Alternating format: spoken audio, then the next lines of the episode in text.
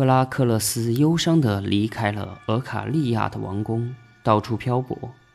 此时发生了一件奇事：在铁萨利的弗莱城住着高贵的国王阿德莫托斯，他的妻子阿尔克提斯年轻漂亮，对丈夫十分忠诚，爱丈夫胜过一切。有一次，宙斯用雷电把神医阿斯克勒庇俄斯劈死，因为宙斯担心他连死人都能救活。阿斯克勒庇俄斯是阿波罗的儿子，阿波罗在悲痛之中杀死了为主神宙斯锻造雷电棒的独眼巨人。他担心宙斯发怒报复，便急忙逃出了奥林匹斯圣山。在人间寻找避难所。那时，菲瑞斯的儿子阿德莫托斯友好地接待了他，让阿波罗为他看守牛群。后来，宙斯赦免了他，于是他成了阿德莫托斯的保护神。阿德莫托斯年老体衰，生命即将结束。因为阿波罗是神，所以预先知道，于是他劝说命运女神。拯救阿德莫托斯，免得他受地狱之苦。命运女神答应，如果有人愿意带他去死，带他去冥府，就可以逃脱死亡。阿波罗离开奥林匹斯圣山，来到弗赖，告诉他的老朋友，他的气数将尽了，但又向他透露了免于一死的方法。阿德莫托斯是个正直的人，但他眷恋生命。他的家人和仆人听说他们的国王生命即将结束，都吃了一惊。阿德莫托斯希望找一个愿带他去死的人，可是没有一个人肯答应。尽管他们将要失去阿德莫托斯这样的贤君，但他们履行这样的义务，谁也不愿意承担。甚至国王的年迈的父亲菲瑞斯和上了年纪的母亲，知道死神已在向他们招手，他们随时都会离开人间，但仍不愿意放弃一点生命来拯救自己的儿子。只有他的妻子阿尔克提斯，一个正当青春年华的女人，愿意带丈夫去死。她刚说完这话。死神塔纳托斯立即来到王宫，准备把他带到地府去。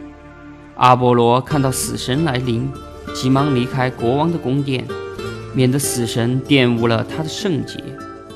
忠贞的阿尔克提斯随即沐浴更衣，他穿上节日的华服，戴上首饰，然后在家里的祭坛前向地府女神祷告，愿意充当死神的祭礼。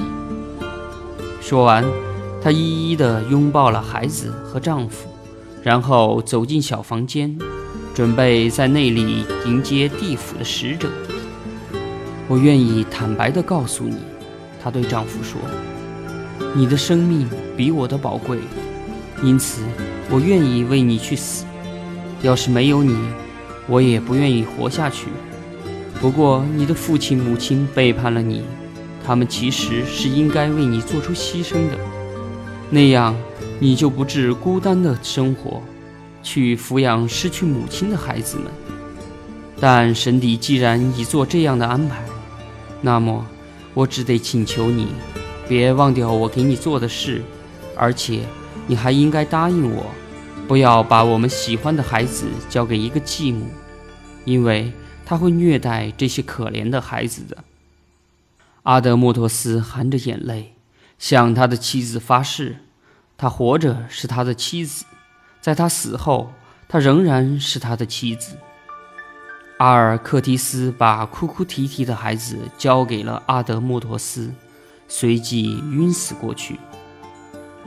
宫殿里正在准备丧事的时候，赫拉克勒斯正好来到了弗赖，来到王宫前。阿德莫托斯强忍着悲痛，热情地欢迎了这位远方来的朋友。赫拉克勒斯看到他穿着丧服，便问宫里发生了什么事。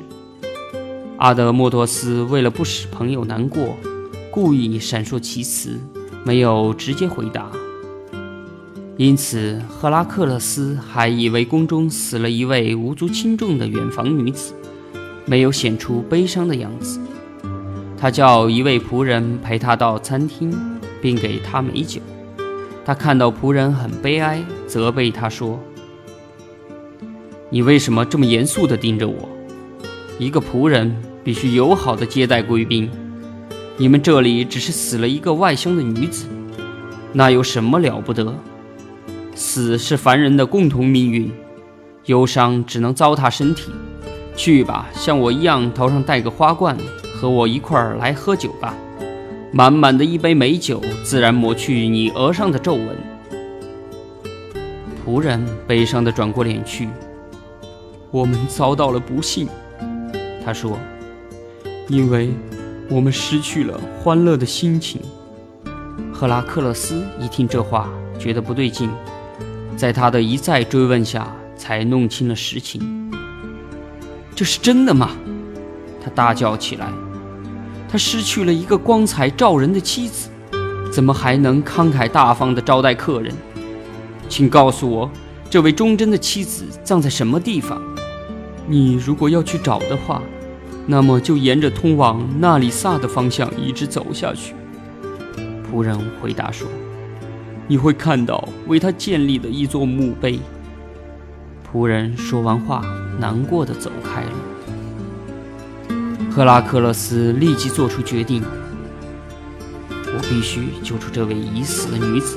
他自言自语：“将她领回来，交给她丈夫，否则我就不配享受阿德莫托斯的厚爱。”我去找墓碑，并在那里等待死神塔纳托斯。他一定会吮吸祭品的血，那时我就从他的身后跳出来，抓住他，用双手捏住他，直到他答应把死者的阴魂送回来，我才松手放他走。他怀着这样的决心，不声不响地离开了王宫。阿德莫托斯回到自己的房间，看到失去母亲的孩子，心里非常悲伤。仆人的任何安慰都无法减轻他的痛苦。突然，他看见赫拉克勒斯走向大门，后面跟着一个遮着面纱的女人。你连妻子去世的消息都不告诉我，他说。那是不应该的。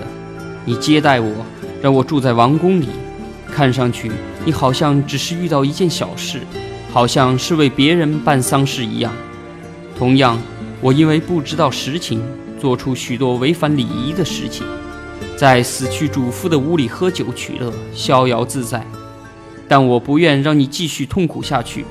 听着，我又回到这里只有一个原因：我在一场比武中赢得一位年轻的妇女，我把她交给你，给你当个女佣。我正要进行新的比武，在回来之前，你一定要多多关心他的生活。阿德莫托斯听了他的话，吃了一惊。他急忙解释说：“并不是我轻视朋友或者不认朋友，我没有把妻子去世的消息告诉你。那是因为我不愿意看到你再搬到另一位朋友家去住。现在，我请你把这位女子给弗莱城的任何一个人，不必给我。我怎么能每天看着她在我屋里流泪？”我难道可以把亡妻的房间腾出来给她住吗？另外，我还担心弗莱人的风言风语和我那亡妻的责备。不过，阿德莫托斯还是抑制不住好奇心，朝遮着面纱的女人又看了一眼。不管你是谁吧，他对她说。你的身材和外形跟我的妻子阿尔克提斯十分相像。诸神在上，赫拉克勒斯，把这位女人带走吧，别再苦苦折磨我了。我看见她如同看见妻子一样，心里说不出的悲伤。赫拉克勒斯继续隐瞒着真情，悲痛地说：“唉。”要是宙斯给我神力，使我从地府里把你的忠贞的妻子接回来，那该多好啊！我知道如果你有这样的本领，你会这样做的。”阿德莫托斯说。“可是，你听说过一个死人能从地府回来吗？”“是呀。”赫拉克勒斯高兴地接口说：“因为这是不可能的，所以让时间来减轻你的痛苦吧。亡妻已经无法召唤回来了。也许过一阵你会再娶一个妻子，也许她会给你带来生活上的欢乐。还是让我把这位高贵的姑娘送进你的房间吧，你至少可以试试看。如果事实证明她不能让你的生活变得轻松愉快，他就会离开你的。”阿德莫托斯不想辜负友人的一番好意，他不情愿地命令仆人把这位姑娘带到内房去，但赫拉克勒斯却不同意。他说：“国王陛下，请别把这无价之宝交到仆人手上，你应该亲自带她过去。”不行，阿德莫托斯说：“我不碰她一下，否则我就违背了对亡妻亲口许下的诺言。”他可以进内房了，可是不能由我送去。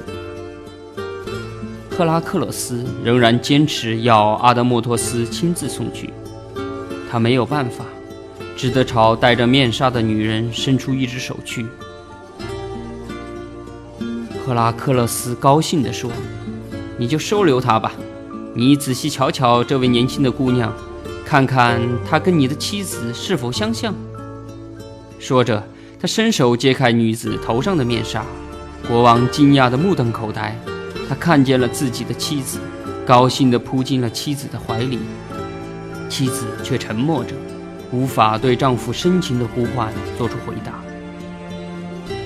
再过三天，赫拉克勒斯对他说：“等到给他的亡灵祭供结束时，你就能够听到他说话的声音了。你尽可以放心的把他带回房间去。”他又回到了你的身边，那是为了报答你对外乡人的热情款待。